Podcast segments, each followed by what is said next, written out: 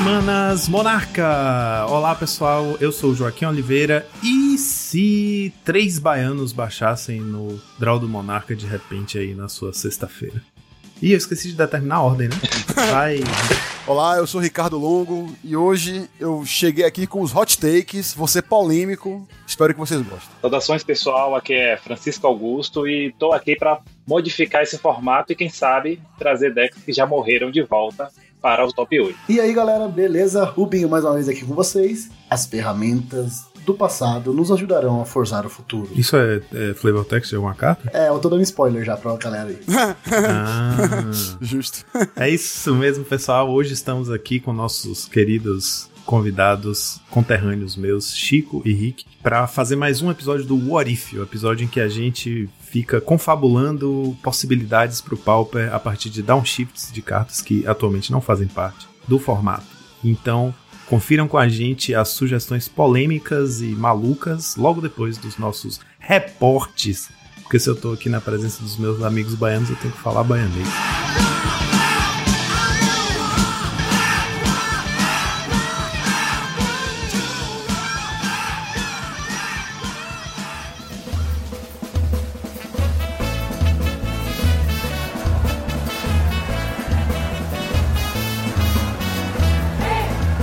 E aí, Rubinho, preparado para mais uma semana de metagame no nosso querido podcast? Oi? Pera, Joaquim, pera, pera aí, tá passando um bloquinho aqui agora, não tô conseguindo te ouvir direito. Você falou o quê? Não tô ouvindo também não, velho. Aqui na Bahia tá foda, o carnaval começou a toda e eu não tô também ouvindo nada que você falou. Oi, oi? A gente vai gravar essa Rapaz, eu semana? tô sendo Não arrastado pela multidão aqui, acho melhor a gente deixar pra Semana que vem, cara. Semana que vem, eu acho que beleza, então. Fechou. Eu tô, eu tô aqui do lado da X-Place, cara. Ó, A tá passando um pouquinho da? X-Place agora, eu vou pegar carona e já já eu chego aí. Aí de repente, se a gente conseguir, a gente ainda joga um Magic aí no meio da folia, Fechou, fechou. lá. Vai ter que ser só com as cartinhas. As cartinhas que a gente não usa no final, né? Porque depois usar minhas cartinhas É aqui vai verdade. estragar Aí qualquer tudo. coisa a gente passa na X-Place no fim das contas e compra tudo de novo lá, usando o cupom de desconto Fechou, 5. fechou então. Então, com O isso, então só não resta uma Rubinho, coisa. cadê Rubinho? Falou, falou! Eu me perdi.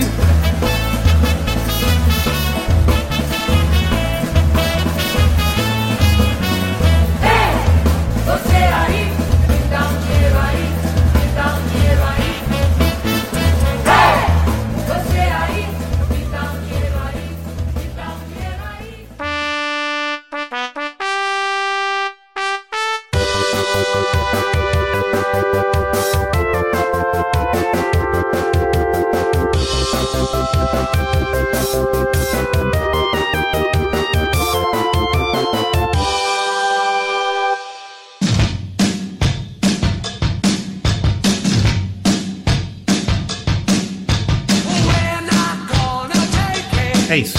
aqui hoje com a presença de Rick, que já esteve aqui com a gente várias vezes, e Chico, que é a primeira vez que está aqui com a gente. Chicão, valeu aí pela, por ter topado o nosso convite. Você que é nosso, a gente brinca dizendo que você é nosso correspondente oficial, porque você é quem mais escreve pra gente no Monarchs Responde. Na realidade, eu que gostaria de agradecer, porque depois que, não sei se o pessoal sabe, eu sofri um acidente leve, caí da escada e quebrei meu tornozelo. E aí, desde então, tô sem jogar Magic. Não que eu joguei o Magic com os pés, que devem estar logo tentando encontrar alguma associação, mas é porque eu gosto muito do Magic esse momento do Gathering. É, apesar de ter o mall instalado, apesar de ter, apesar de ter é, é, os decks montados e tudo mais. Qual foi, Ju? Apesar de ter o mall e tudo mais, mas eu gosto mais desse fator do cara a cara, de estar presente na loja, de reencontrar o pessoal. E aí, desde então, confesso que dei uma desanimada. Não acompanhei os spoilers da última edição. Confesso que comprei as cartas para completar o deck meio no escuro, então foi até bom esse convite que me reanimou a analisar de novo o meta, ver as últimas listas do último mês que não acompanhei nenhuma. E quem sabe, daqui a uns 15 dias aí, quando eu já tiver com o pé de boa, já tô de volta lá na loja. E peraí, só pra gente cumprir nossa tradição aqui de convidado novo, você. Conta aí rapidinho pra gente como foi seu início no Magic, há quanto tempo você joga, como foi que o Magic entrou na sua Eu comecei a jogar Magic em 2007, isso corretamente, 2007. Primeiro semestre lá da faculdade do curso de licenciatura em Física. Pra quem não sabe, sou professor de física. Ainda era arcano na época? Eu nem conhecia é, loja, não conhecia card game, eu era completamente leigo no assunto. Conhecia apenas RPG que já tinha jogado com alguns amigos lá da faculdade também. E aí um belo dia eu chego lá no diretório acadêmico e tem dois amigos jogando Magic. Eu lembro que um deles estava com um deck azul de tritões e o outro não lembro exatamente qual era o deck. Bateu aquela curiosidade, pô, velho, que jogo é esse? O cara, ah, é Magic, começou a apresentar, apresentou as regras e tudo mais. E aí foi amor à primeira vista, velho. Depois dali eu lembro que eu comprei um book de cartas para tentar montar deck e depois foi aprimorando, comprando outras cartas nas lojas, nas lojas que foi descobrindo. Entrar pro Magic competitivo demorou alguns anos, porque é, eu não fui o único que foi infectado com essa febre do Magic lá no curso de física e era bastante comum de se encontrar lá no centro acadêmico para poder se reunir, jogar. Então foi um momento assim que o Magic cresceu bastante no meu círculo de convívio e até hoje mantenho algumas dessas amizades graças ao E Magic. você chegou a jogar outros formatos antes de chegar no Pauper ou foi direto pro Pauper? Rapaz, eu joguei praticamente todos os formatos que tive acesso. Meu formato favorito era o Legacy, eu adorava jogar de Death and Tech. É, joguei Modern, no Modern eu lembro que eu tinha o Affinity, que hoje é, boa parte migrou pro Pauper. Cheguei a jogar o T2 na época de Innistrad, eu lembro que eu tinha o Mono White e Humanos. Pronto, o Pioneer foi o único formato que eu não cheguei a jogar competitivamente nem testar. Mas tirando isso, todos os outros tive a oportunidade de é, é, experimentar acabei vindo parar no Pauper, mas por uma questão de disponibilidade e, consequentemente, também de grana. Não tava com tanta grana assim para montar um deck muito competitivo para outros formatos mais pesados. Conheci o Pauper, resolvi dar uma chance e, desde então, é meu xodó formato. Não penso em migrar para nenhum outro. Tem muita gente que às vezes pensa que o Pauper é uma escada para algum outro formato maior, mas para mim o Pauper é a definição do que é jogar Magic daquela época que eu jogava lá com os meus amigos no centro acadêmico do curso de física. É, eu sou, eu sou também desse pauper orgulhoso que acha que o, o pauper não é só um, sei lá, só um degrau. Eu acho que o pauper é o, é o como é que falou, objetivo pra mim. Já tentei jogar outros formatos, realmente o pauper é o que eu mais fico. Eu, eu, eu jogo. Eu jogo, tipo, é, Modern, jogo Pioneer e jogo Pauper. Então, assim, não é. Realmente eu acho também que não é assim. Eu acho que o negócio da, da grana é importante, assim, porque é um formato acessível pra você começar, né? Mas isso não quer dizer que quando você tenha grana, ou, ou quando você consiga entrar em outros formatos, que o Pauper fica desinteressante. Muito pelo contrário. Eu acho um formato muito, bem, muito interessante em, em, em várias medidas. E muito diferente dos outros também, né? Em várias medidas também. Então, aqui eu sigo. Inclusive, eu queria até comentar de um episódio anterior de vocês, que eu também estou um pouco atrasado nos episódios de podcast, a questão de poucas inovações no Pauper. Eu acho que muitas vezes ocorre porque o Pauper é um formato que, para algumas pessoas, é um formato, como é que eu posso dizer? Às vezes o Pioneer é a esposa e o Pauper é a amante. Ou seja, ele só dá atenção no pouco tempo que ele resta, todo o foco, o investimento é no formato principal. E aí, por isso que às vezes eu acho que muita gente acaba adotando apenas as listas, estão fazendo resultado nos challenges e tudo mais, e acaba deixando de lado buscar uma inovação. Exatamente, e também o Pauper tem uma pool muito grande de cartas, né? E muitas iterações que até hoje a gente não, tipo, a gente não conhece. Inclusive, um dos episódios anteriores, acho que uns dois episódios atrás, a gente estava justamente falando disso, né? Que Snuff Out demorou mais de 10 anos. 10 anos não, mais de 5 anos pra aparecer no, no Pauper. E ela sempre teve no Pauper, desde quando o Pauper nasceu. Existia Snuff Out e demorou mais de 5 anos eu começar a usar ela. E ver o poder real dela, né? Então tem muitas cartas ainda assim que a gente pode estar usando. Pô, Eu amo muito o formato também, eu acho que o formato entrega tudo que a gente precisa pra você se divertir. Tem um, um cenário competitivo muito bom, então você consegue ali também testar essa questão de você testar coisas novas sempre. Pra quem gosta, gosta de fazer o deck builder ali, o melhor formato pra isso é o Pauper, né? Porque você vai gastar o quê? Às vezes, com as ideias mirabolantes suas ali, você consegue fazer um deck com, sei lá, 50 reais, jogando alto, assim. É, essa é uma das coisas que me pega muito no Pauper também, com certeza. É um dos melhores formatos aí pra gente. Não, eu não digo nem de entrada, né? Porque de entrada agora, com certeza, é Commander. Pauper já é um formato pra você se consolidar ali, estudar, e acho que vale a pena bastante. Bom, e já que a gente ama tanto esse formato, vamos então deturpá-lo de todas as formas imagináveis, trazendo cartas absurdas. E eu, eu tenho uma listinha aqui de cartas que eu deixo na minha reserva, sempre pensando no próximo Orif, mas eu queria aproveitar a presença aí dos nossos convidados para quem quiser, entre Chico e Ricardo, trazer a primeira cartinha aí pra gente conversar. Então, assim, eu vou começar já falando da minha carta polêmica, tá?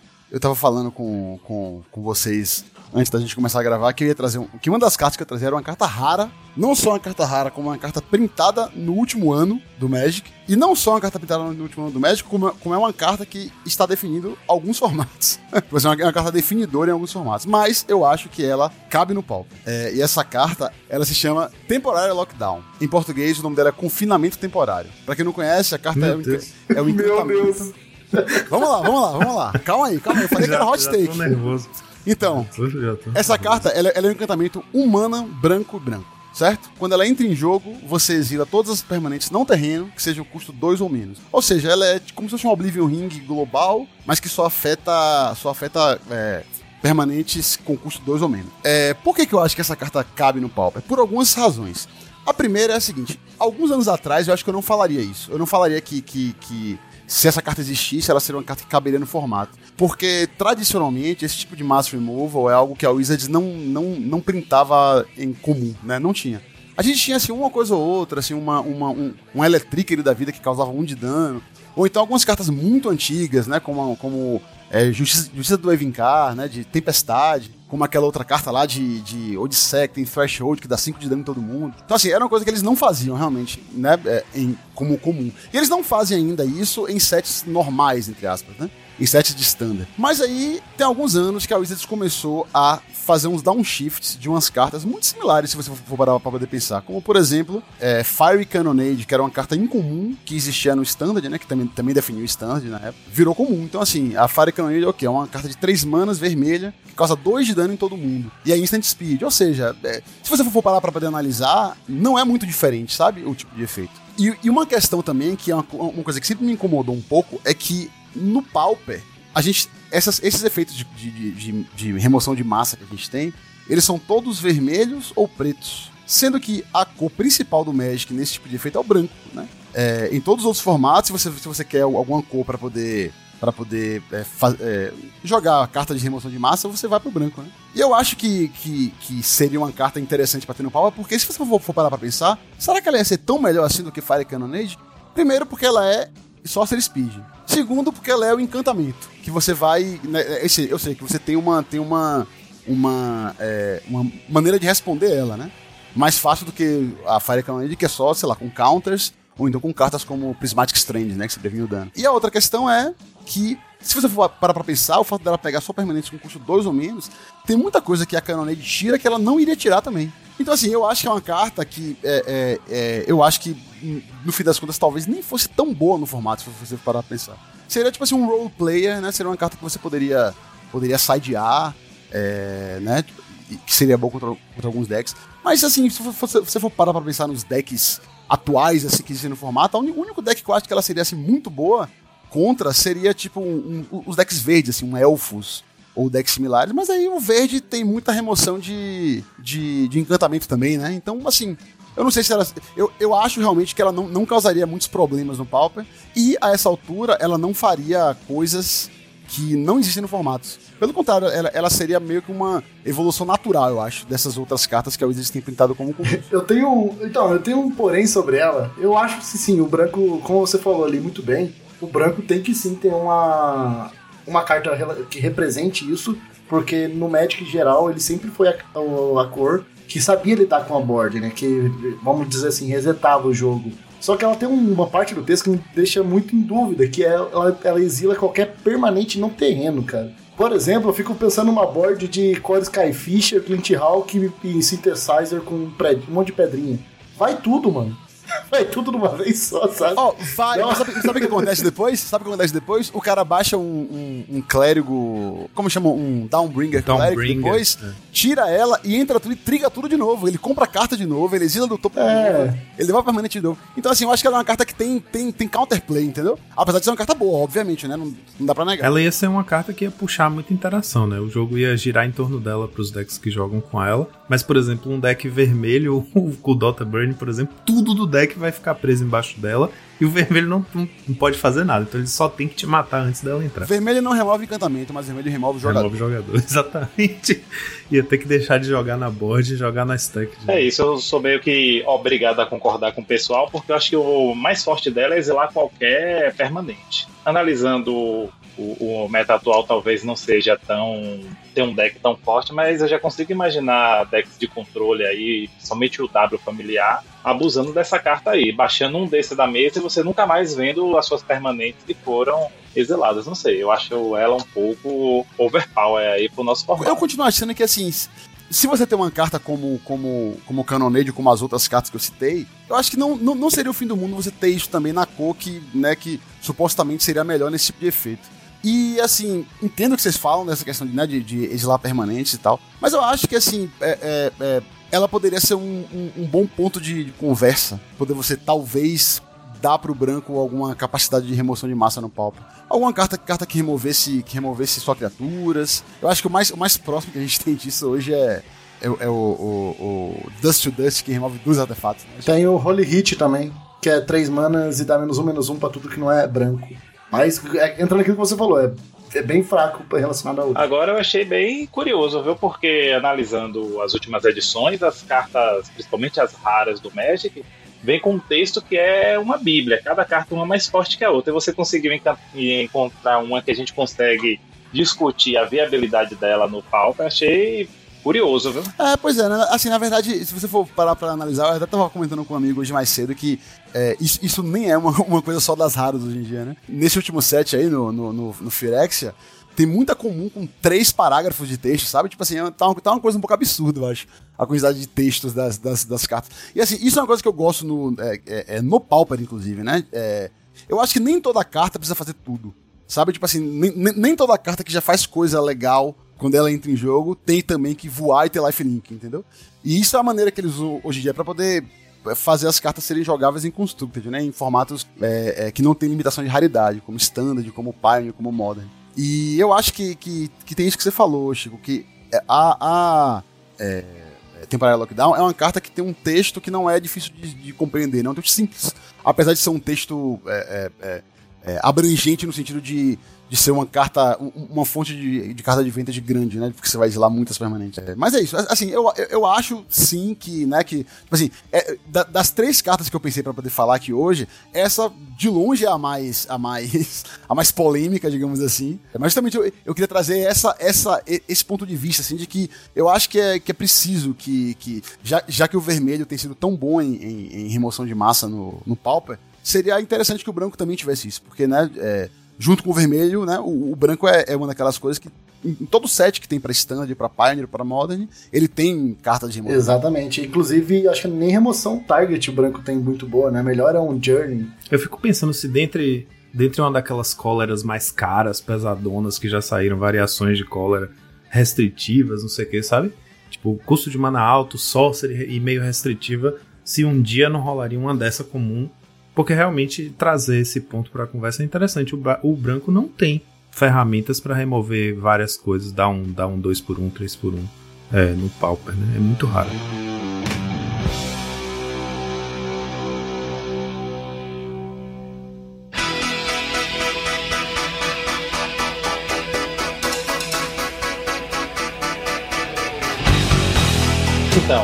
Aproveitando o- a carta sugerida aqui pelo nosso conterrâneo, acho que, é, vou me manter na cor justamente para poder é, manter o diálogo nesse mesmo ponto. A carta que eu sugiro é Return to Dust ou, em português, Voltar ao Pó. É uma mágica instantânea, foi lançada é, pela primeira vez em Espiral Temporal, que diz: exile o artefato ou encantamento alvo. Se você conjurou essa mágica durante sua fase principal, você pode exilar até um outro artefato ou encantamento alvo. É, eu acho essa carta é, interessante hoje em dia no nosso meta, pensando também como um Dust to Dust pobre, mas não só isso. Um Dust to Dust que é um pouco mais abrangente. É, a versatilidade dela de poder ser conjurada na como mágica instantânea, permitindo você responder alguma jogada do oponente é, uma jogada mais forte, como também o fato de te dar uma vantagem de você fazer ela na sua fase principal, podendo dar dois alvos, eu acho que é uma carta super é, é, justa e que pode trazer para o nosso meta atual é, uma remoção que possa lidar com alguns decks, como por exemplo o Affinity, que tem feito bastantes resultados, e o próprio é, Mono Red com Dota, já que você pode exilar as pedras ou até mesmo o terreno antes mesmo do oponente conseguir conjurar as mágicas. Sem falar que ela tem um custo justo. Quatro manas eu acho extremamente viável para poder é, jogar no nosso meta. E aí, o que é que vocês acham? Eu acho perfeito. Eu acho que eu, eu, eu não, me surpre... não me surpreenderia se em um, em um dos sets que a gente. Né, é, um dos, desses sets suplementares que eles fazem downshift, se a gente tivesse essa carta. Até porque ela, ela parece muito com Dust to Dust, né? Então, assim, você, você já, já tem, assim, um, uma, uma, uma coisa anterior do, no formato que faz coisa parecida, né? E ela seria uma carta muito interessante do ponto de vista do deck build, porque, assim, você tá perdendo a, a velocidade, entre aspas, né? ela custa um mana a mais, mas tá ganhando versatilidade, tanto nessa questão de ser instant speed, quanto na questão do, do, tipo de permanente que ela afeta, né? Por exemplo, você poderia, em uma, em uma mirror de, de deck branco, exilar duas Jorrent Noé do cara. Isso poderia te dar uma grande vantagem, né? Então, assim, eu, eu, eu acho que essa é uma carta que realmente não, não me surpreenderia se, se a gente tivesse ela no formato no futuro próximo. Também gostei muito, achei bem compatível, assim, em termos de, de power level, né? Como você falou, ela tem um custo tão justo e, e uma condicional tão tipo assim, é, um, é um, uma concessão tão grande, né, para fazer o efeito com a vantagem, que parece que não, não seria. E meio que resolveria também um problema de tipo Dust to Dust, a gente pedindo reprint, que é uma das cartas mais caras, uma das poucas cartas que é uma resposta boa pro Affinity, então meio que faz um meio termo aí, né? Não é um reprint de Dust to Dust, mas é uma quase equivalente. O que é mais legal dessa carta, né, que ela saiu muitas coleções de Commander, eu acho que 14 coleções aqui, mas não, nem todas foram Commander, mas ela saiu em exatamente 14 coleções, todas elas em comum. Então, realmente, eu concordo muito com vocês. Inclusive, eu até acho que ela tem um, ela tá um pouquinho abaixo, tá? Por exemplo, se eu tivesse ela e Dust Dust para escolher, hoje no formato eu escolheria Dust ainda pela velocidade. Então, por isso que até eu concordo até de ter ela no formato, eu entendo a versatilidade. Eu acho que é bom a gente ter as opções, até mesmo porque ela pega encantamento também. Isso é um fato muito relevante, eu gosto bastante desse tipo de carta assim. Ah, e também mais uma remoção pro, pro branco, e aí, ó, ela também viabiliza o confinamento temporário, né? Ela também remove É, verdade. equilíbrio É verdade. Seria uma resposta Já vinha boa, as né? duas, já vinha as duas, já tá bom. É, tá vendo? A gente tá criando um novo meta as- só com as cartas. vou trazer uma que foi, inclusive, o meu flavor text que eu mandei ali. Eu já vou pro azul. Eu vou pro azul, que é uma, uma cor um pouco fraca, tá precisando de ajuda também ali no nosso formato. Ele não tá conseguindo lidar muito bem. Faz pior que não tá tão. Ah, ah, coitado da Spell Stutter Sprite, tá lá É, adormecido. Mas, essa, mas essa carta que eu, que eu tô tra- trazendo aqui, eu acho que não ajudaria muito decks azuis, de, de fato, assim. Talvez ele até fortaleceria, talvez, o nosso querido Affinity, dependendo da situação. É, é uma carta que eu gosto muito, ela veio no bloco de Kaladesh, que foi bem quando eu comecei a jogar Magic. Então, vem ali em Kaladesh. É uma criatura, é uma criatura 2-2 de custo 3. O nome dela é Maga dos Troféus. Ela tem um TB, quando ela entra no campo, campo de batalha, você procura por um Sogrimório um artefato de custo 3 e coloca na mão. É basicamente um tutor de artefato Ah, de custo 3. É um Trinket Mage de custo 3 em vez de 1. Exatamente. Ou quer dizer, então eu gosto. Trinket Mage era 1 ou menos, né? É um ou menos. Essa Você sabe que- tem que ser É isso. É, essa- 3. tem que ser igual a 3. Então você poderia, por exemplo, buscar um altar de Ashnod. Olha só que interessante. Que daí você já consegue fazer ele e com, ele- com o altar de Ashnod essa que fica gerando duas manas ela. Então é bem interessante para esse tipo de deck. Ah, talvez deixaria ele até um pouco a mais assim. Mas eu acho que é interessante porque já tem o Trinket Mage e isso aí só tá elevando um pouco mais o nível, né? Então, é uma carta que me lembra, traz boas recordações aí de quando eu comecei no Magic. Você sabe que, que essa carta, além do Trinket Mage, tem um, tem um outro irmão dela, né? A essa altura virou meio que um meme na Wizards, que se chama Treasure Mage, que é uma carta que pega artefato... De custo dois, né? Se- não, seis ou mais. Não, custo 6 ou mais. Treasure Mage é seis ou É, mais. eu, tipo- acho, eu, eu acho que tem um custo dois também, se eu não me engano. É, é tudo assim, todos são Mage, todos começam com T, a palavra, e a palavra sempre, sempre define o que, é que ele tá procurando, né? Você, é, trinket é tipo uma bijuteria, né? Então é custo um ou menos. Um troféu é uma coisa média, custo 3. E treasure é uma coisa que custa 6 ou mais, coisa cara, né? Então já, já, já é meio que um meme. Eu acho que, acho que eles vão, vão seguir fazendo cartas como essa aí. E eu concordo que todas elas caberiam no Pauper, né? Porque é, é, uma coisa legal dela é, é que, assim, ela, ela é uma carta que, que é, é, te dá restrições pra você é, é, pensar o seu deck ao redor, né? Teve uma época que a Wizards começou no, no, no Standard, né? Que durante muito tempo foi meu formato principal, assim, que eu jogava mais. Ela começou a, a printar as cartas azuis, as, as anulações azuis. Ela parou de printar contra a mágica. E ao invés disso, começou a printar cartas como Negate, cartas como é, é, Essence Scatter, cartas como Disdainful Stroke, ou seja, sempre anulações que você está restringindo alguma coisa da carta que ela anula. Então isso é interessante para mim, porque você, ao invés de ser uma carta que você é, é meio que uma resposta para tudo, você tem que pensar bem na hora de montar seu deck. O que é que tá tendo no meta? Que tipo de coisa é que eu quero, quero responder com essa, com essa carta? E no caso desse, dessa, de todos os mages é meio isso também, né? Você, na verdade, não, não ia apenas colocar uma carta porque ele tá buscando um artefato. Você ia pensar, bem, que, que, que artefato que eu quero pegar? Ah, se eu, se eu, se eu quero pegar um Mirror Enforcer, eu quero um Treasure Mage. Se eu quero pegar um altar de Ashnod, eu quero um, um Treasure Mage. Se é uma, uma coisa, uma bijuteriazinha, uma coisa menor, ou até uma linha de artefato, eu, eu uso o, o Trinket Mage. Então, assim, eu acho que esse tipo de decisão é interessante pro jogo. E deixa o jogo mais dinâmico e mais interessante. É, também acho. Eu acho equilibrado. É, é, como o Rick falou, tanto a Trophy quanto a Treasure Mage seriam interessantes pro formato. A gente até tem, por exemplo, aquele bicho verde, né? Que é 3 manas 1 barra 1, que quando Fierce você pega um bicho de. Isso. Aí eu fiquei pensando, Rubinho, essa que você falou, né? A Trophy Mage. A gente tem, por exemplo, o Tron, tem aquele. Agora que tá voltando, né? Tá se afirmando de volta no formato. Tem aquele Network Terminal. Mas tem também a lanterna lá que o Lucão gosta. E tem aquele outro que é Honored Heirloom, que a mesma coisa, é uma pedra de mana de 3 manas que entra, faz mana colorida. E tem uma habilidade que é de exilar a carta do cemitério. Então, tipo, o Tron poderia jogar com uma de cada dessas, sacou? E ter o Treasure Mage, ou o Trophy Mage ali pra buscar a pedra de mana mais adequada pro jogo, alguma coisa assim. Eu acho bem interessante. É, e aí, como a gente já falou várias vezes aqui no podcast, coisas de custo 3 no Pauper tem uma tendência a serem inofensivas, porque mesmo quando são fortes, é tipo, ah, velho, mas custa 3, não, não vale a pena e tal. Então, eu fico tendendo a achar que ela não, não teria riscos, assim, sabe? Exato, só pra dar informação pra galera, e realmente existe as de, a de até custo 3, e aí depois é a de 6 manas.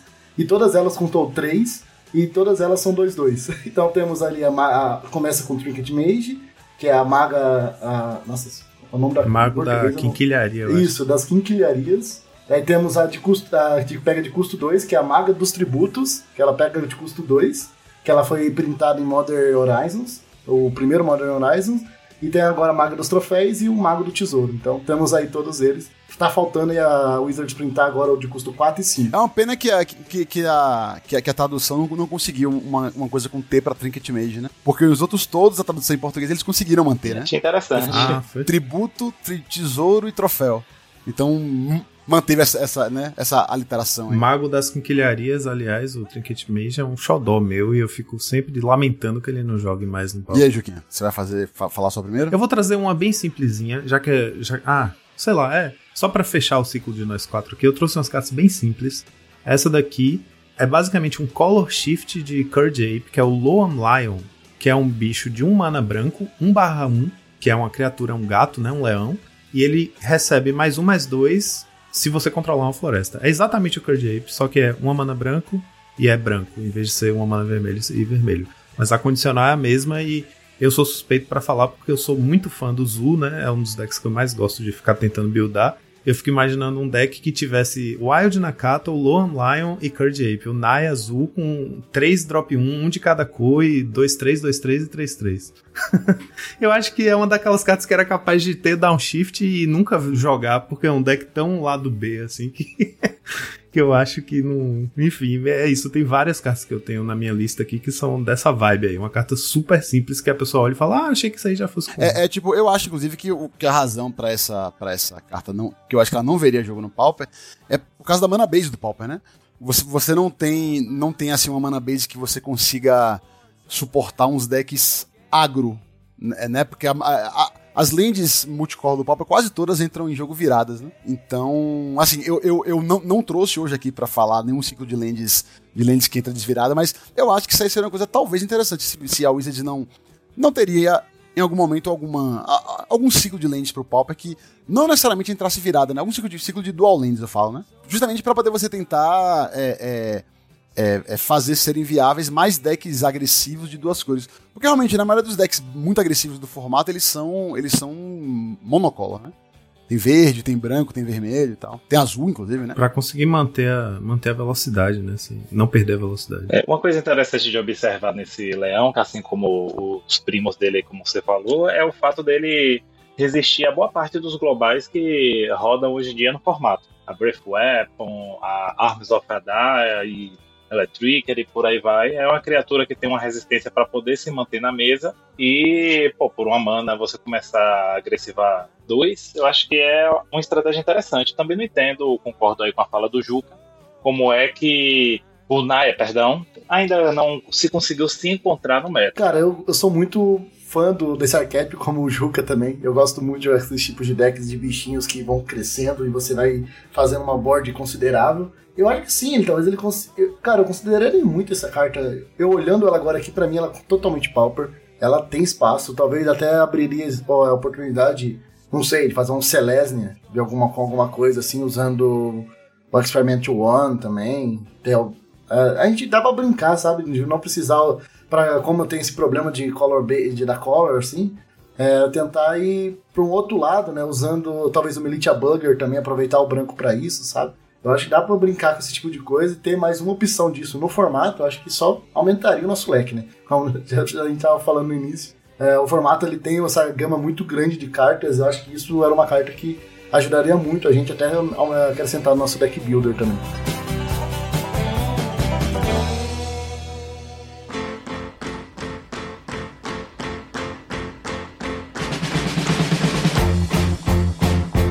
Desculpem ouvintes, mas essa vai ser um pouco menos polêmica do que a minha, a, a minha primeira. Mas é uma carta que eu tive, eu, eu- eu tive a ideia é, sobre ela, inclusive conversando com o nosso glorioso Lucão no dia de ontem, no, no torneio Pauper da Batalha de Bagdá que eu fui.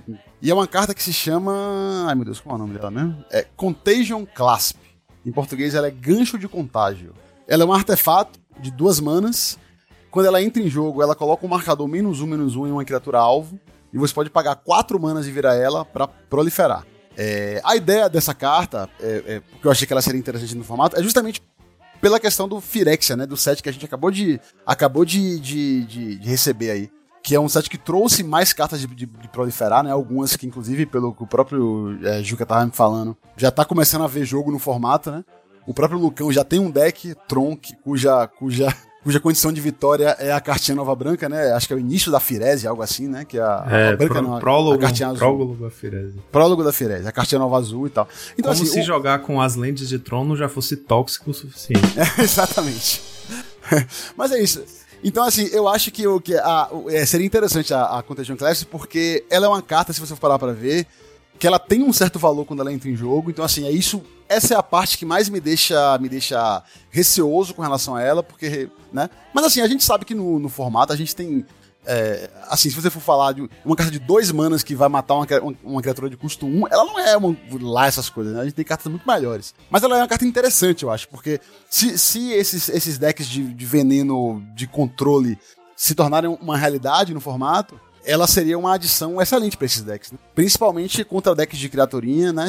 E, e, às vezes até que não, né? Porque assim, é, é, a questão assim de você você matar, matar uma, uma criaturinha com ela é bom, sim é bom, só que você não vai fazer tanto uso assim de, do, do, do proliferar, né? O proliferar vai ficar mais realmente pra você é, proliferar os marcadores de veneno. E aí, claro, né? Você um deck com essa carta teria mais mais cartas que usassem counters de outras maneiras, né? enfim, aí, aí fica a cargo do deck builder. Mas eu acho que seria uma carta interessante, que poderia ver jogo, mas eu, acho que não seria garantido, porque ela não é uma carta barata, no sentido de que pagar 4 pra, pra proliferar não é de graça, né? não é sempre que você pode. Fora o Tron, né? Que é um deck que normalmente você tá querendo chegar nesse ponto do jogo mesmo. E ela parece em alguma medida, é, pra mim, por exemplo, uma comparação que eu gosto de fazer com ela é com uma carta, uma carta como Só Sobrar, né? Capsize. Capsize também é uma carta de late game do Tron que eles usam pra poder ganhar. Só que olha, olha a diferença, né? A diferença é que essa carta aí, ela termina o jogo. né? Ela realmente vai conseguir matar o, o, o, a- o- oponente de veneno. Enquanto que Capsize é, só- é, é uma carta que é, que é chata, na verdade. Ela não termina o jogo, é antijogo, exatamente. Essa não, essa, essa promove que o jogo siga a sua conclusão, entendeu? Então eu acho que ela seria uma carta mais, como é que eu posso dizer, mais saudável de você ter como um- uma win condition em um deck como o Tron do que cartas como, como o Capsize. Bom, eu acho essa sugestão extremamente válida, ainda mais hoje em dia que a gente está vendo um meta cheio de artefatos. Ela não fica na mesa é, pura e simplesmente parada. Ela pode vir até servir como combustível para você comprar a carta da Mágica Preta com o Deadly Dispute, correto? Porra, eu sou péssimo com os nomes, do velho. Eu vejo a imagem da carta, seu efeito, mas lembrar o nome é complicado. Então ela serve de combustível para um Deadly Dispute no momento de desespero. E eu confesso que eu não conheço no, no válido no formato, mas que seria interessante também é, observar criaturas que entram em campo de batalha com marcador ou que coloquem marcadores, já que essa mecânica de proliferar aí pode vir a ser o foco principal do deck e essa carta se tornar uma das remoções e até, quem sabe, como você mesmo citou, um finisher, uma carta que vai finalizar o jogo por você. Essa carta, a propósito, ela, ela viu bastante jogo no Standard na época, como carta de side, né? E era justamente é, é, uma carta que decks de cores tipo. Assim, de. É, decks azuis principalmente usavam, né? Porque o azul é uma cor que tem, tem problemas, né? Com, com, com bichinho. Então, ela, assim, é um artefato, mas é secretamente uma carta azul, né? Porque, tipo, eu acho que o azul talvez fosse a cor que mais fosse ganhar com ela. É, justamente porque seria uma maneira de você tirar aquele bichinho que entrou em jogo antes de você conseguir responder ele com uma contra-mágica, algo assim, né? E ajudaria você a terminar seu jogo se você tiver com estratégia tipo de veneno. É, eu me lembro imediatamente de Serrated Arrows quando eu vejo ela. Eu sei que é Sim, diferente, né? Mas ela Similar, meio similar. que. É, ela tem um- uma interseção aí de, de propósito se você usar nessa intenção, né? Tipo, entrou, botou um marcador e vai minando os bichinhos com. né? Você- às vezes o Serrated Arrows faz isso, né? Hoje, embora hoje em dia eu quase não veja jogo no formato, mas ela fazia isso às vezes, que é tipo, tem hora que ela entra e imediatamente vai matar um bicho pequeno, tem hora que você vai começar a diminuir um bicho até a hora que ele vai morrer lentamente lá, uma coisa de quatro manas. É interessante, é uma carta que eu acho que tá bem dentro do, do power level. E, e é como você falou, nem é garantido de, de que seria super usado, né? E o formato hoje em dia tem. Tá super bem equipado para responder a artefatos poderosos, né? Eu acho que seria mais, mais, é, mais interessante do que, do, do que poderosa, né?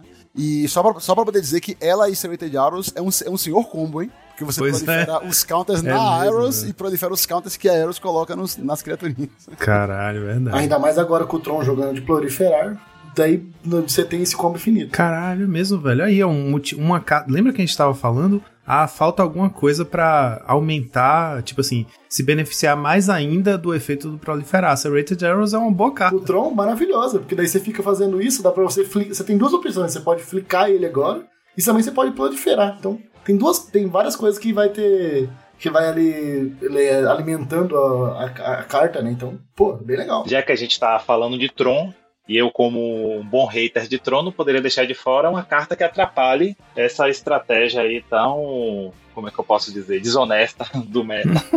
É, meu ódio pelo Tron não é nem pela questão do terreno em si, mas pelo fato de que eu acho que ele quebra formato. Qualquer carta de custo elevado acaba se tornando é, é, um possível alvo de ban justamente porque a gente tem essa estratégia aí que gera muita mana. E pensando em atrasar um pouco esse lado, eu acho que seria extremamente válido, extremamente traria muitos benefícios para o formato o rebaixamento do confim, confim tectônico ou Tectonic Edge. É um terreno lançado pela primeira vez em Zendikar, que ele gera mana incolor e você pode pagar uma mana, sacrificar ele para ele destruir um terreno alvo não básico e que você só pode ativar essa habilidade se um oponente tiver quatro ou mais terrenos. Então eu acho que essa carta, é, não só para atrapalhar a estratégia do Tron, mas acho ela extremamente válida no meta, também como uma boa estratégia para decks, como a gente veio citando aí, que decks rápidos, decks agros hoje perderam um pouco o espaço, e essa é, é, carta pode vir a servir para trazer um gás para esses decks de que maneira? É, destruindo uma balsilente, destruindo um portão que gera duas cores para atrasar um oponente, ou até mesmo o, o próprio Basilisk Gate, que é um condition do oponente. E, infelizmente, esse também é o Basilisk Gate, é o contra da carta. Talvez esse rebaixamento é, matasse a- esse deck no meta, mas eu acredito que essa carta aí é extremamente viável para se rodar hoje no Pauper e também lida com um problema que a gente tem, que é lidar com terrenos. Recentemente a gente teve aí o Basilisk Gate é, trazendo um outro deck em que uma das suas principais estratégias está focada em terrenos. Infelizmente hoje a gente não vê boas formas de se lidar com terrenos. Ou você joga com um deck focado em Land Destruction, ou você simplesmente acaba é, deixando de lado de lidar com terrenos. E acredito que o conflito tectônico venha a preencher essa lacuna. Eu concordo 200% com você, Chico. Inclusive, é uma das cartas que eu também acho que necessita urgentemente a gente ter esse tipo de efeito pro Pauper. É, acho que até é, essas cartas assim, que tem um efeito, por exemplo, ela não é para você zicar o oponente, você simplesmente quer tirar algo que é problemático. Tem um terreno, você não consegue interagir, ele vai te matar com um bichinho barra 1 lá, igual o Gates hoje, né?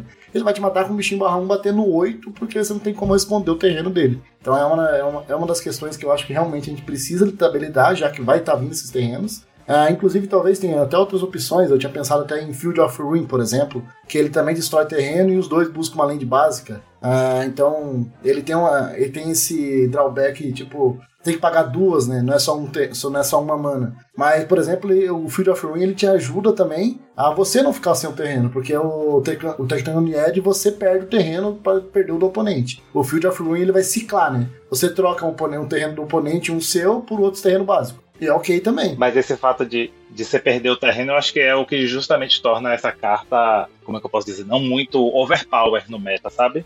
Ou seja, só alguns decks que se beneficiam de cartas de custo baixo vão utilizar para poder Exato, lidar com exato. decks que geram grandes quantidades de mana e que quando chega, sei lá, turno 4, turno 5, por exemplo, o oponente montou o Tron, ele simplesmente sabe que dali a estratégia dele é ladeira abaixo, é perdi. Ô, ô, Chico, você falou que você gosta do Death and Taxes de Legacy. Imagino que você, imagino que você conheça também bastante Ghost Quarta, né? Que é uma outra carta que, que faz algo similar, né? Só que eu acho muito forte. É isso. O problema, o problema Não, da Ghost Rick. é que ela é uma carta que, primeiro, Você falou que faz algo similar. A que faz similar é Tot Scour, Mental Note, essas coisas. Você se liga.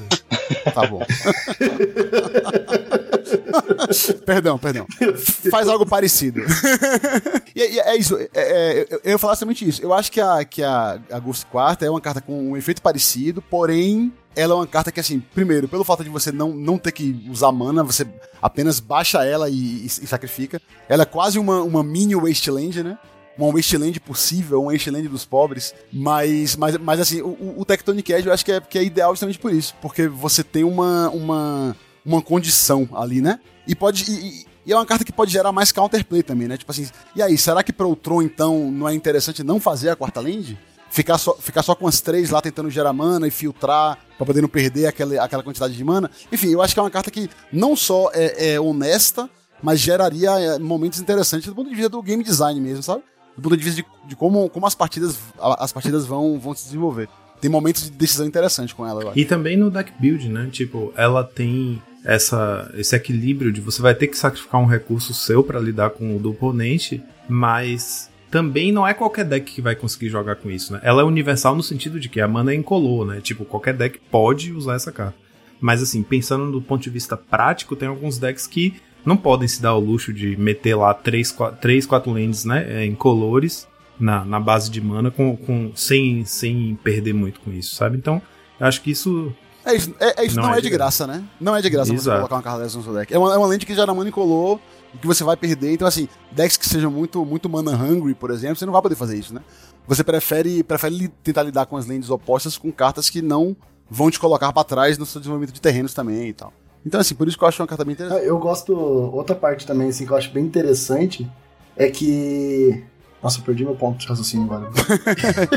Perdeu o Train tava- of Thoughts. É, nossa, velho, tava certinho na minha cabeça, eu me perdi no meio da minha frase. Pode seguir, vai. Faz parte. Daqui a pouco você lembra. É, aí o Juca corta e insere aí. O, o Lucão, o mago da edição, consegue resolver isso. O. Lucão vai, inclusive, inserir o seu argumento aí. Ele vai colocar você pra ter falado alguma coisa. Brincadeira. Eu vou voltar lá pra Kaladesh, como eu falei pra vocês. As minhas cartas são todas de lá. Eu tô relembrando meu início aí do Magic. E é uma carta que eu acho que dá muito bem com essa questão que a gente tá falando de proliferar também. E é uma carta pra deck agros, que eu, eu gosto muito, eu gostei muito de jogar com essa carta. Meu primeiro deck que eu joguei foi no T2, né? E era um, era um Gru Energy. E é uma das cartas que fazia o deck rodar muito bem, que é o Long Tusk Cub. É um, é um tigre dentro de sabre, é um gatinho bem legal.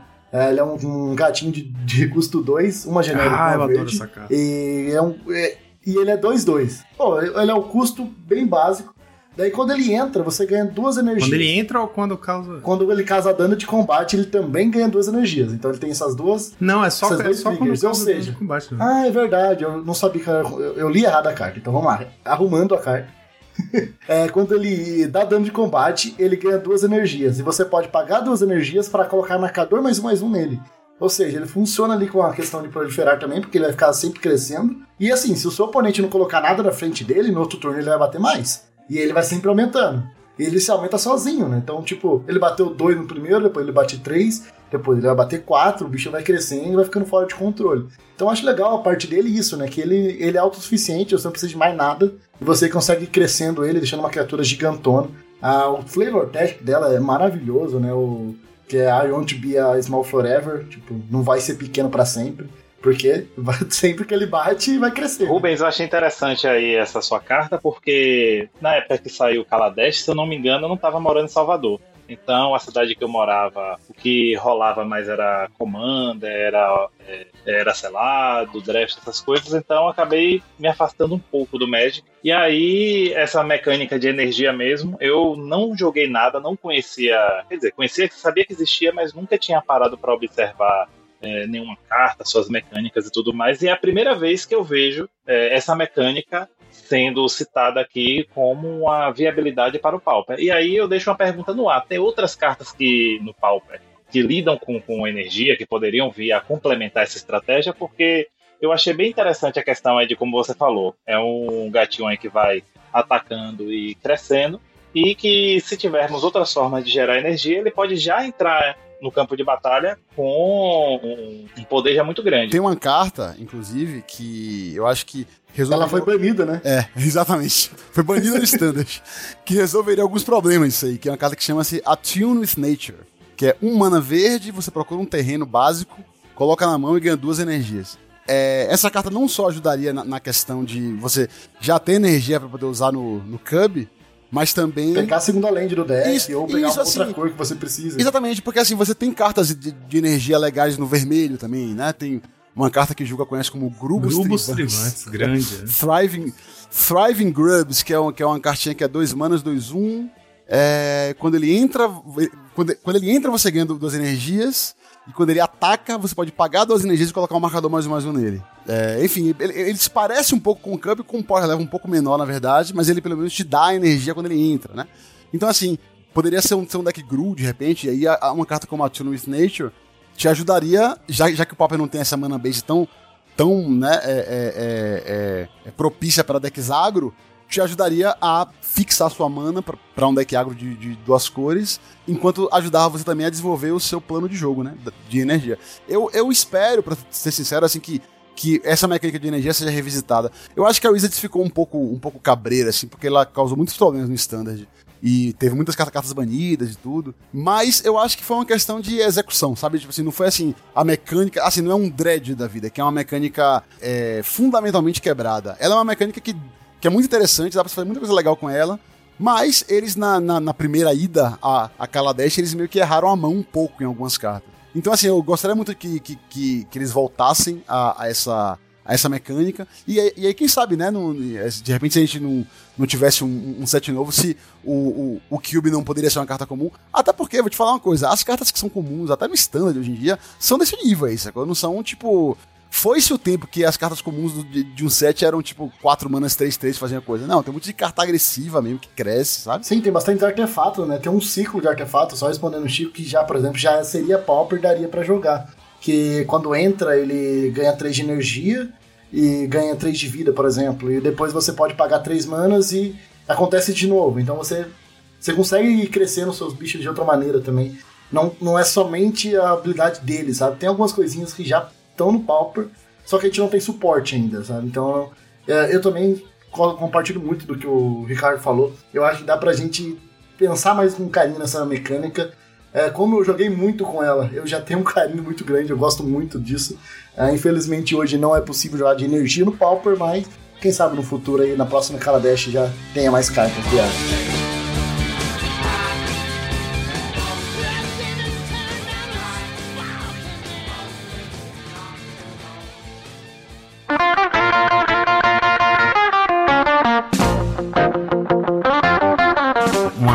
Recente, uma incomum de Brothers War, que eu não vi porque toda vez que eu acompanho os spoilers de uma coleção, eu fico só focado nas comuns, né? Dá um mau olho pro resto. Aí às vezes, quando eu tô consumindo algum conteúdo de quem joga Pioneer, Modern e tal, é que eu começo a ver quais cartas daquele set estão jogando nos outros formatos, né? E essa daqui foi uma que tá aparecendo bastante pra uma carta fetchável com Ursa Saga, e eu achei ela incrível quando eu vi a primeira. Eu falei, caralho, eu não acredito nessa carta Queria muito que ela fosse comum. É o Haywire Might. É uma criatura artefato, custa uma mana verde, 1/1. E aí, quando ela morre, você ganha 2 de vida. E ela tem a seguinte habilidade: paga uma mana verde, sacrifica ela, exila o artefato ou encantamento não de criatura, que não seja criatura alvo. Em português, o nome dela é Ácaro do Curto Circuito. Ou seja, um bicho 1 mana 1 barra 1, que se o seu deck for verde, ou se você tiver como fazer mana verde, você, tá, você sacrifica ele, ganha 2 de vida e exila um artefato que não seja criatura ou um encantamento que não seja criatura. Uma carta ótima pra sideboard, bem decável, resolveria vários problemas, né? Traria pro verde uma excelente remoção, uma excelente carta contra o Affinity, né? Que é um bichinho que você bota na mesa e assim que precisar, você, você troca ele por um terreno do oponente e exila, né? Então resolve as lentes indestrutíveis. Eu fiquei, poxa, essa carta teria sido uma comum poderosa, mas por uma carta que teria sido muito bem-vinda, na minha opinião. Ela, ela tá sendo jogada, inclusive, no meu deck preferido do, do Modern, que é no Yawgmoth. Porque o Yawgmoth, BG, ele, ele usa muitas cartas de procurar a criatura, né? Então, você sempre tem, tipo assim, uma, uma toolboxzinha, sabe? E aí você, você tem, tem, que ter uma criatura de você, de você destruir encantamento artefato. E aí tem algumas listas que estão usando o Rare Might. É uma carta excelente, é uma carta muito justa, muito honesta, eu acho.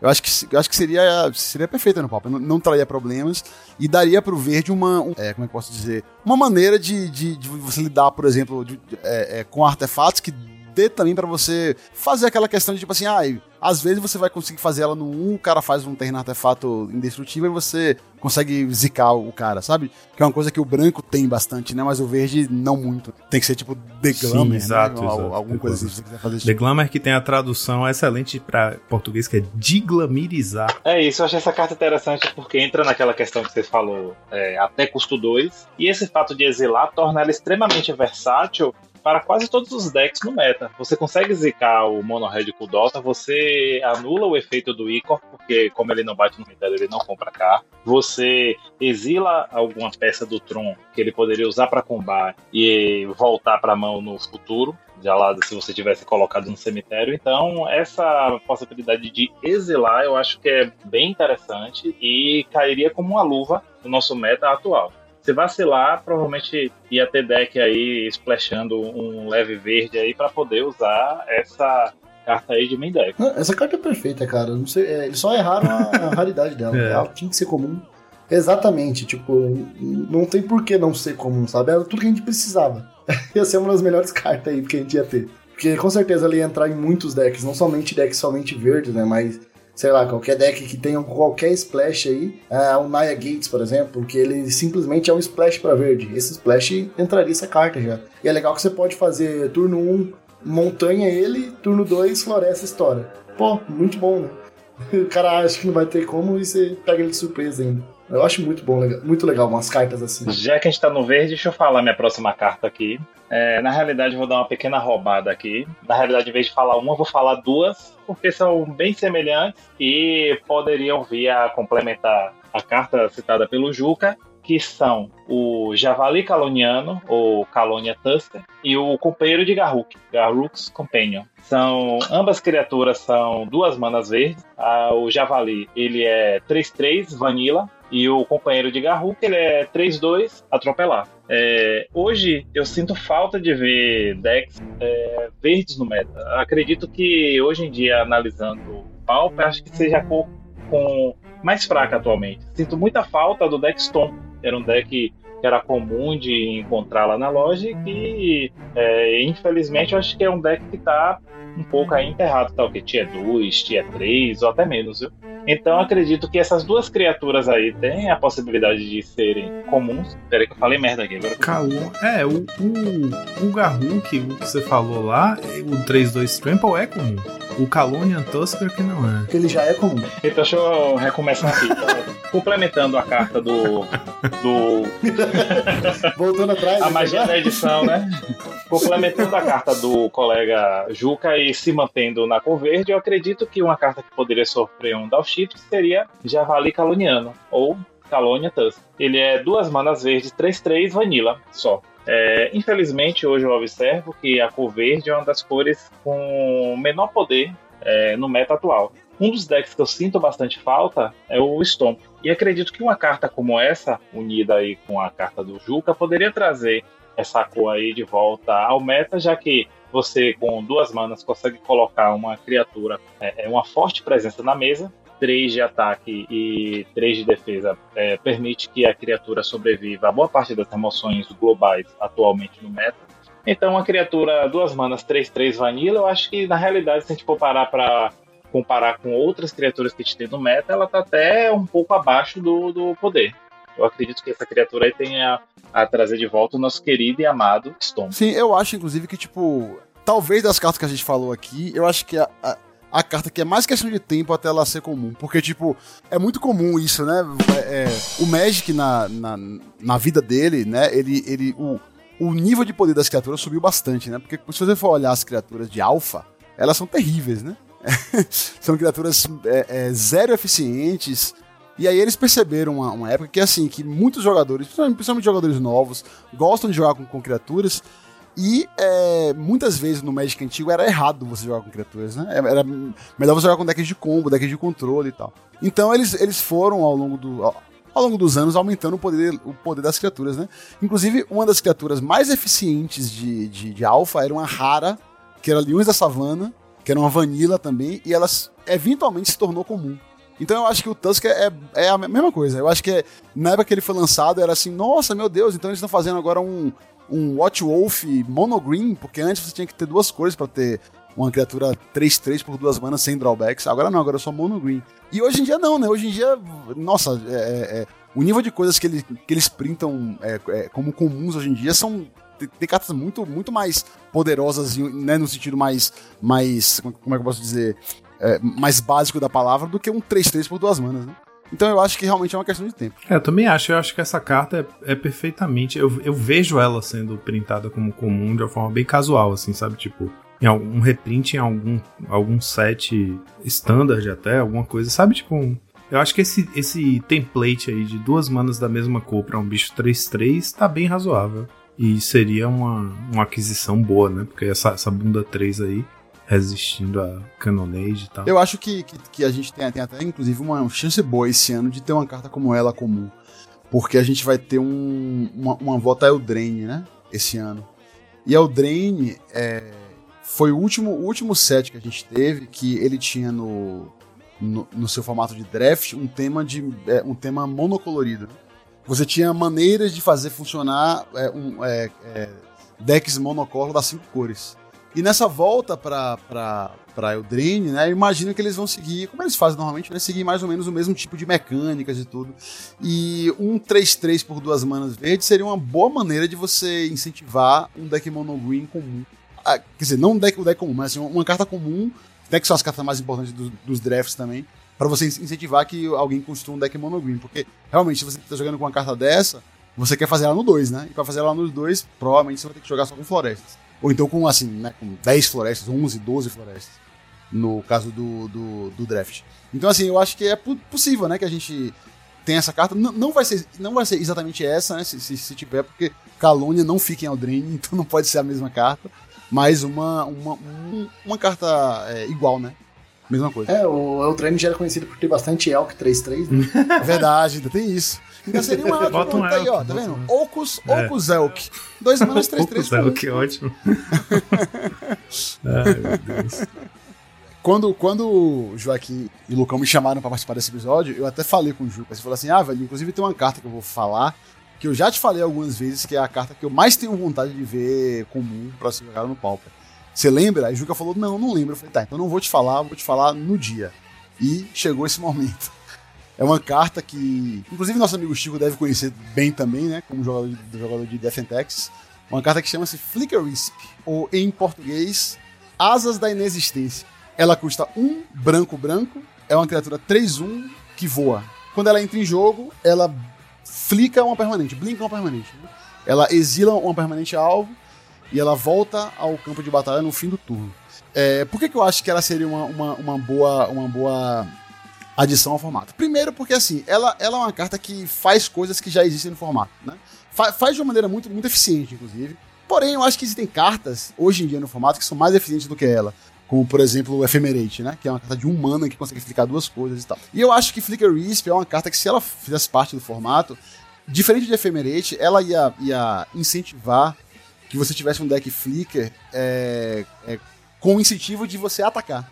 Porque ela, ela é uma, uma criatura 3 manas 3-1, né? É, é, com evasão. Então, assim, ela bate e bate no ar, né? Então, assim, você tem um incentivo para poder você querer matar, o- matar o oponente agrando, né? Batendo rápido.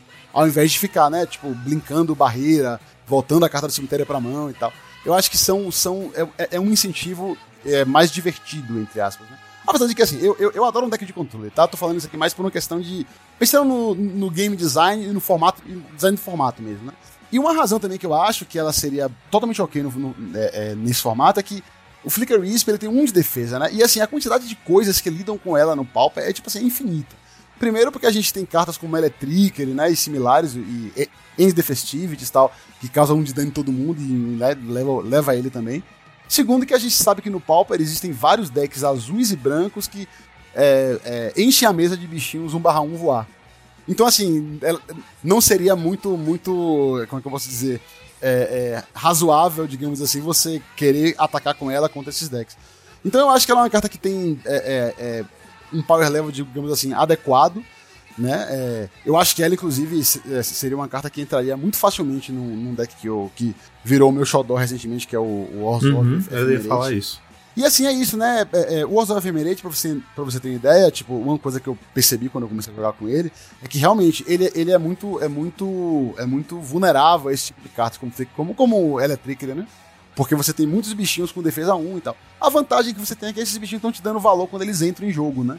Então é por isso que eles são jogáveis. Porque mesmo que você tenha uma mesa com três Inspiring Overseers e o cara faça um Electric, beleza, ele- o cara ganhou bastante tempo aí, né? Porque ele, ele tirou suas seis manas que você gastou com três. Mas cada carta dessa te deu um de vida e te comprou uma carta. Então, assim, não é o fim do mundo. Eu acho que o Flicker Wisp seria uma coisa similar, porque ele teria esse efeito de entrar em jogo e brincar alguma coisa. Ou seja, ele, ele vai também te dar valor quando ele entra em jogo. Porque normalmente você vai brincar, claro, né? Algo que vai, vai te fazer comprar uma carta. Então, nesse, nesse sentido, ele é muito similar até ao, ao Inspiring Overseer. Flicker Wisp é, se encaixa muito bem no plano desse estilo de deck, né? Tipo o Orzhov Blink aí, o Orzhov que você falou, porque é como você disse, a fraqueza dela já é uma fraqueza que o deck tem, então não seria nada overpower. Por outro lado, é um bicho que causa uma cadeia de blinks interessante caso você efeme- efemere ela pra proteger ela, por exemplo, sacou? Então, tipo, o oponente vai dar um lava dart nela ali, isso é efemera. Aí quando ela volta, ela já blinka um outro bicho que quando voltar vai comprar carta também. E eu fico pensando assim, se você pensar num Mono White, ela é um payoff bem interessante pra cartas como o Search Party Captain ou Militia Bugler, né? Os card advantage que fazem o Mono White win, assim, manter fôlego, es- ela ajudaria muito, né? Esses bichos blinkando e voltando e te dando mais draw e tal. Então é uma carta que, desde sempre que você falou, eu achava que era uma carta compatível pro Pauper. Inclusive, teve recentemente, Rick. Eu não me lembro qual set foi, deixa eu ver se eu consigo descobrir aqui. Foi Double Masters. Recentemente ela teve um reprint de Double Masters. Não, não, já sei qual foi. Foi no. É, não, Ultimate sei lá, foi- acho que foi Double Masters mesmo. Que quando eu vi que ia ter ela, eu fiquei muito empolgado que ela fosse ser comum, mas não. Infelizmente ela saiu com, com incomum mesmo. Ah, tá. Eu achei que você ia querer falar da arte, porque tá no Ultimate Master, que é uma Ultimate arte Masters? maravilhosa. Qual é?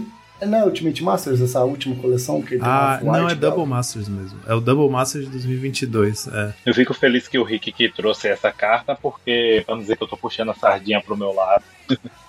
Mas eu concordo com ele. Eu acho uma criatura extremamente justa pro formato. Ela não vai poder gozar como ela goza no Legacy das interações em instant speed que fazia você exilar permanente utilizando outras criaturas como como é o nome o Palace Jailer como o caçador que agora esqueci o nome um 3 que quando entra em jogo exila criatura ou seja você não vai conseguir fazer esses truques e um bicho 3-1 voar que blinka uma permanente eu acho que seria viável até no próprio Boros Wolf. Eu acho que ela tem bastante espaço, inclusive decks, ela, ela funciona muito parecida com o Scarfisher. É, inclusive ela custa uma mana a mais, né? Mas essa uma mana a mais que ele custa, você não precisa baixar o que você ia baixar de novo. Então meio que já vai baixar de. É, vamos lá, se você voltou um Golden Egg ou um Journey, você não vai precisar baixar pagar duas manas de novo pro Journey, você vai pagar uma mana menos. É, e as interações dela Instant Speed eu acho que ainda assim é, é válida, porque você tem Ephemerate no formato. Então, no final do seu turno, o oponente tem um blocker, você dá um blink nele com Ephemerate, você tira o blocker do oponente e bate. Então, aquelas interações que você conseguia fazer, porque o efeito dele né, é no início da sua próxima end step. Então, aqueles efeitos que você conseguia fazer, que era muito forte com Eder Vial, de, de fazer o blink dele no final do turno pra você tirar um bloqueador pra você conseguir bater, isso ainda é possível, mesmo assim. Então, cara, essa parte dele eu acho bem interessante, eu acho que cabe muito. É, eu acho que só Mon- Mono Red, Mono Red não, desculpa, Mono White já ficaria muito forte, não precisa nem ter esse splash de outra cor.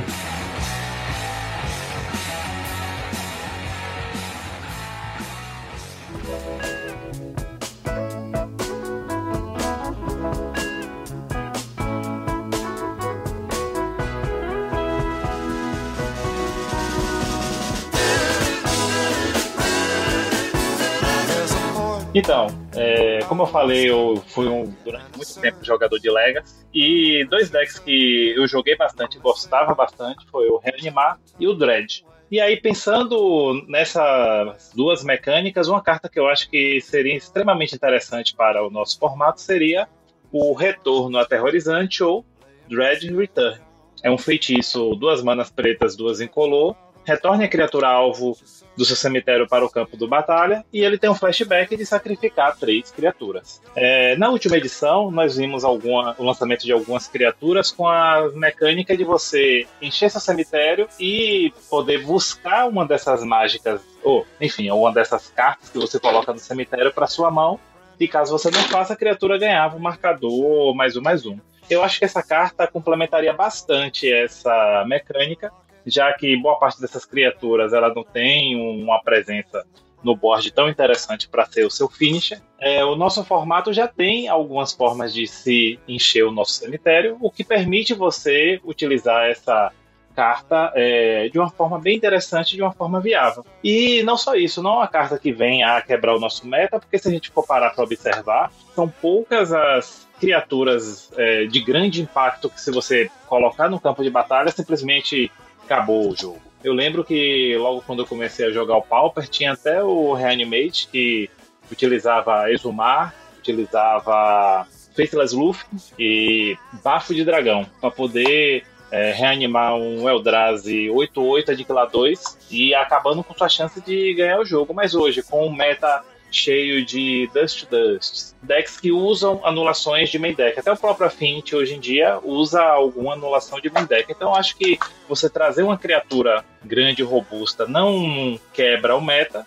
Em contrapartida, essa carta abre para uma gama de decks que poderiam é, utilizar dela como uma forma de é, é, finalizar o jogo. Não sei, você pode fazer um UB Control utilizando criaturas como aquele caranguejão, anula mágico habilidade alvo e até hoje nunca viu é, formato. Você pode fazer um BW que enche de criaturinhas como Aline, Jaqueline, Traven Spector e que utiliza elas para poder, como combustível, para trazer uma bomba do seu cemitério para o campo de batalha. Enfim, eu acho que essa carta aí tem uma grande versatilidade que pode vir a enriquecer ainda mais o nosso meta. Eu acho que, que, ela, inclusive, tipo. Eu, eu falei mais cedo de como o branco, o branco não tem, não tem mass removal no formato, e, e- e eu acho isso, isso um erro, né?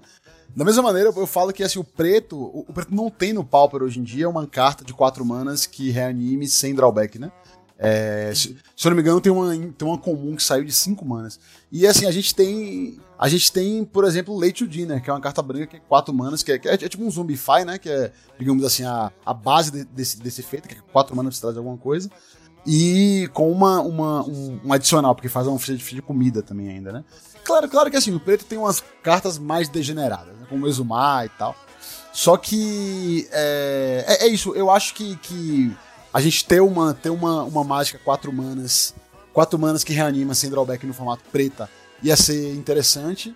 E Dread Return é uma carta que é muito interessante também, né? Porque, por exemplo, quando você falou nela, eu já pensei assim, tá, mas no Pauper não tem Aquameba. E daí na minha, na minha cabeça eu já fiquei assim, tá, mas o que, que a gente pode fazer pra poder tentar fazer? Aí eu já pensei, ah, talvez com o Dota Rebirth, porque você faz três fichinhas. Eu pensei a mesma coisa. É isso, sabe? Tipo assim, é, é um tipo de restrição é, é- é que ela tem, esse negócio de se sacrificar três criaturas, que, por um lado, é, é- é, em, em alguns formatos como Legacy, é muito fácil você fazer isso ser degenerado. No Pauper eu acho que não, eu acho que é mais um, um quebra-cabeça interessante de você pensar. O que é que você vai fazer pra você conseguir né, é, jogar essa carta pelo flashback? Se você similar de alguma maneira, né? E aí terminar trazendo algo de volta. Enfim, eu acho que seria um quebra-cabeça interessante e não acho que quebraria. Até porque as, aquelas, a gente sabe que aquelas. As cartas que são realmente perigosas de você trazer de volta do cemitério não existem no Pauper, né? você não tem uma Iona no Pauper, você não tem um Griselbrand no Pauper. Então, assim, eu acho que seria mais interessante do que Degenerado. Não, com certeza. Eu acho que ela. O custo dela já de 4 manas já, já tá bom o suficiente, né? Tipo, isso já, já faria ela jogar, ter mais redundância, né? É, nesses decks de Reanimate, pra gente ter Exumar e ela. E claro, daí a, esse flashback, sacrificando três criaturas, é exatamente o Rick que estava falando. Ele pode ali, talvez, abrir um leque de oportunidades pra gente pensar no deck builder, né? De como a gente vai criar ali um, um, um, um cenário para que isso seja bom o suficiente, que seja rápido o suficiente também. Porque o legal dele era quando você fazia esse turno zero e fazia as, as Trainak Boeb e colocava uma Yuna na mesa. Sei lá, uma, uma, uma Tarsa Zorko, né, que ganhava o jogo, no caso do.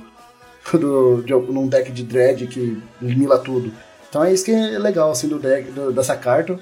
Uh, acho que ela, pro Pauper, como a gente não tem todas essas, essas ferramentas né, para complementar ela, ela cairia bem de boa. Acho bem Depois que a gente passou a ter, é, como é que é o nome? Cast Down, né? Como uma remoção bem universal e que muitos decks usam, é, e o próprio Snuffout é, ser parte, né, staple de decks pretos, tempo ou controle, é, reanimar, tipo assim, já, já parte dessa, dessa fraqueza que o formato tem de não ter criaturas absurdas pra reanimar. Então, falta spell boa pra reanimar pra incentivar esse tipo de estratégia, né? Como o Rick tava falando aí, com o Daughter Rebirth você pensa logo, porque fazer artefato, fácil de sacrificar, é uma coisa com- muito comum hoje no Pauper, e aí você poderia usar o Looting, já que tá no vermelho, junto com o Dota, e já começa a pensar numa estratégia, e eu acho que mesmo assim eh, seria difícil ter um payoff que fosse absurdo pra essa carta, sabe?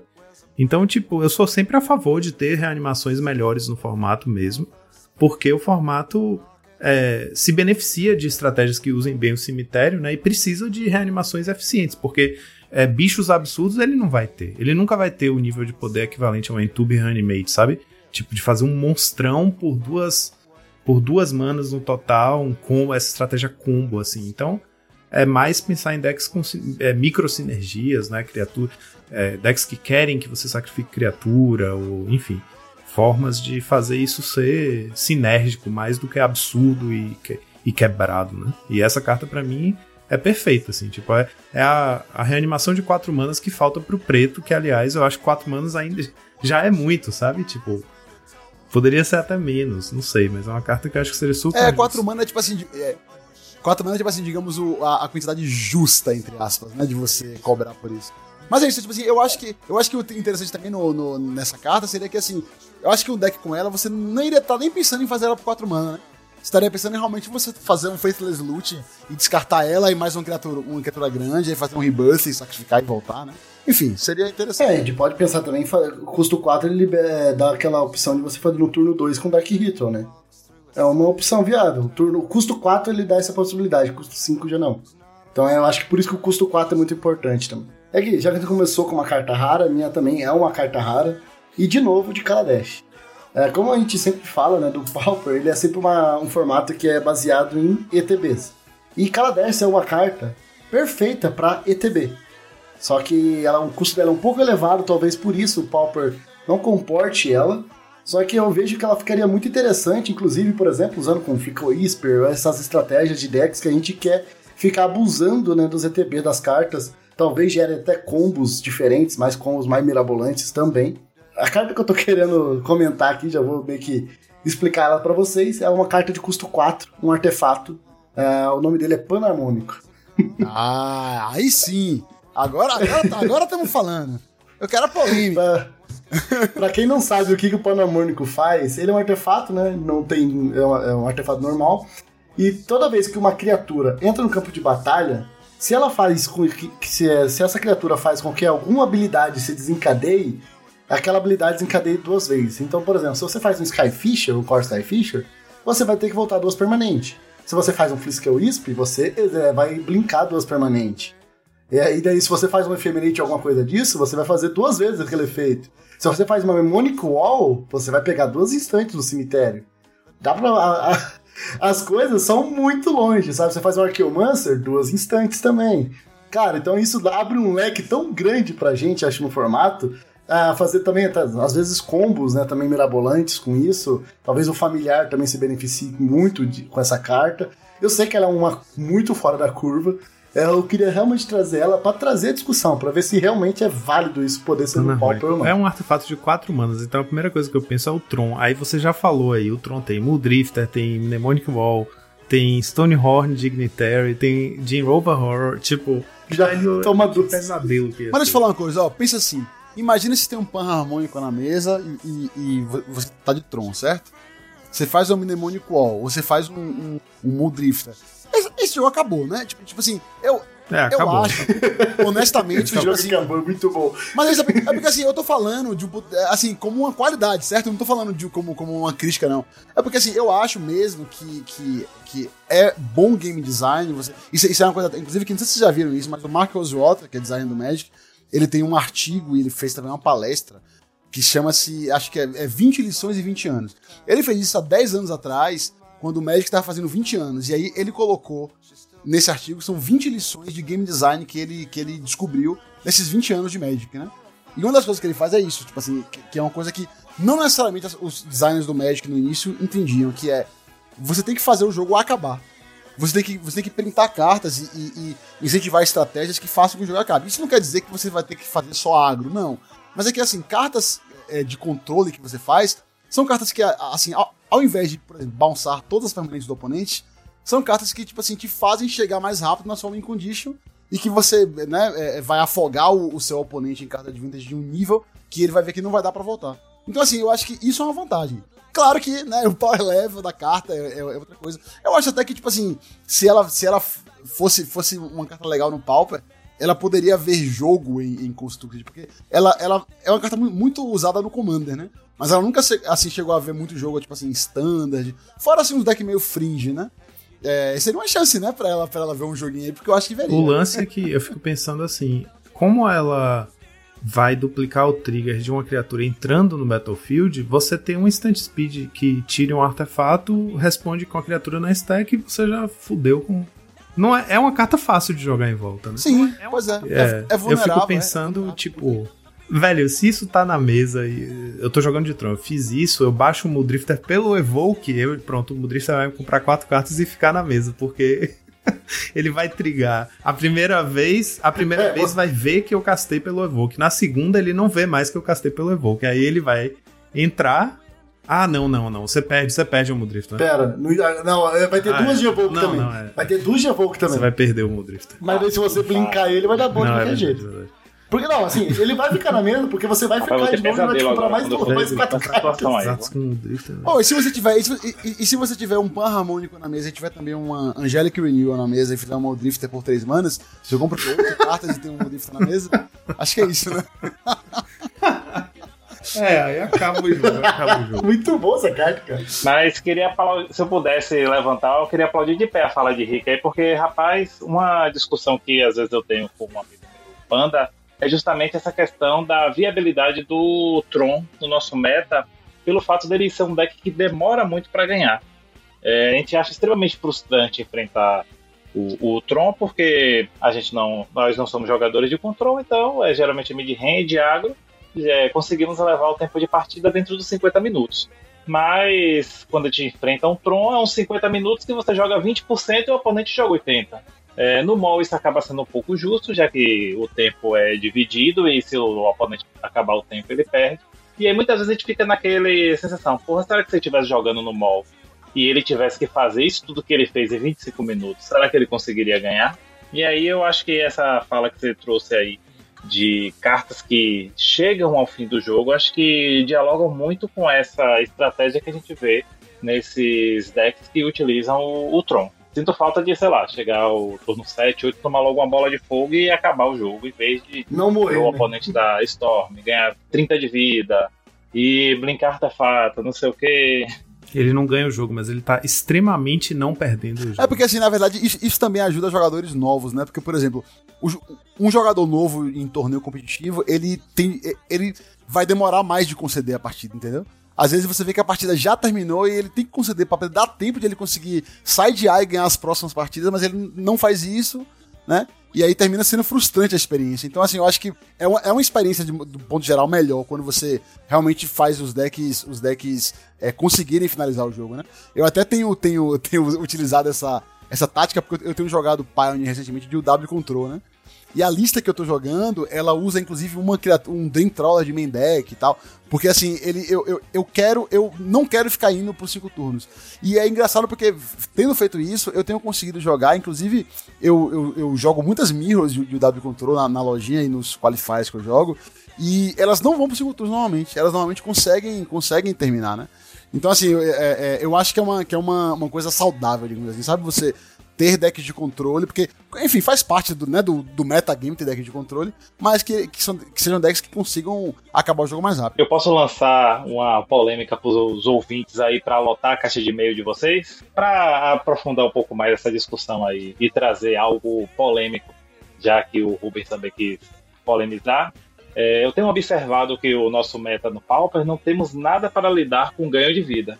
E aí, respondam aí para monarquesresponde.gmail.com se será que fazer um downshift de Skullcrack seria bom ou seria o domínio do vermelho no meta? Essa carta a gente sempre advogou tanto a favor do downshift dela, só que nesse momento que o vermelho tá a pedra, a pedra É meio difícil, todo né? mundo, eu não sei se alguém, vai- essa galera vai continuar querendo, não. É aquela coisa, eu vi muito choro da galera que gostava de jogar de mono red falando, ah, mas vermelho não tem uma remoção de encantamento. Ah, remoção de criatura é dano, é fácil de lidar.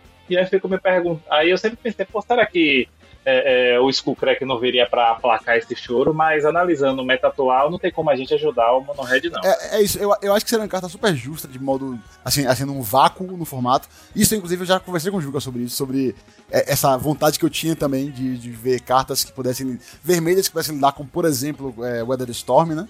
Mas é isso, tipo assim, tendo em vista a situação e tendo em vista que vermelho é a melhor cor do formato hoje em dia, eu acho que seria um pouquinho demais, mas é isso. Eu, eu não acho que seja uma carta com um power level fora do formato, não, sacou? Eu acho que seria super honesto num vácuo. É assim. complicado porque a gente tá vendo aí o Mono Red deitando e enrolando, deitando enrolando, vírgula, muito presente no meta e que talvez essa carta viesse a quebrar o meta. Mas é, eu concordo com sua fala porque isso- essa ideia dessa carta vem justamente de uma discussão com o Panda.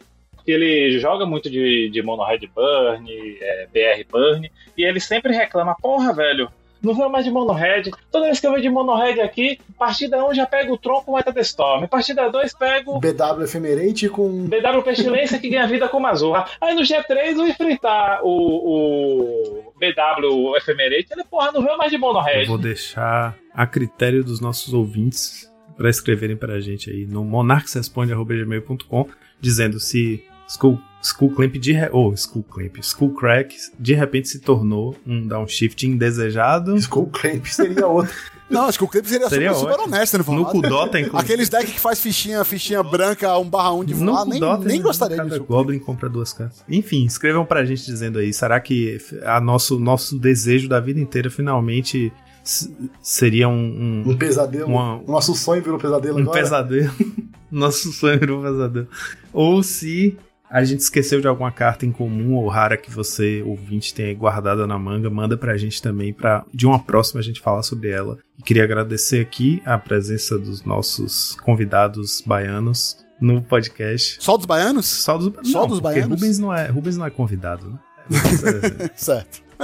É, eu já sou, eu sou da casa, já. daí Os caras os cara ficam com casa Assim, tô, é, eu tô agradecendo os convidados. Valeu aí, galera, pela participação, pelas conversas. E eu que agradeço, como eu falei mais cedo, é uma honra participar desse podcast aí que eu ouço bastante, que eu gosto bastante. Inclusive, não sei se você contou pro Rubens da minha lerdeza, que, sei lá, quase seis meses jogando com o Juca e ouvindo o podcast, que aí eu vim cair a ficha que Juca era o, o host do, do podcast. Aí eu, eu falei, peraí, tem campo participando. O cara fala da, da Playground. Então tem algo de estranho, né? Algo de errado não está certo disso. Ele falou, ele falou dessa história assim, muito bom. Então é isso, galera. Mais uma vez, obrigado, Chico. Espero que você esteja curtindo se ouvir aí no podcast, que você nesse momento deve estar ouvindo. E fim do turno, Draw do Monarca.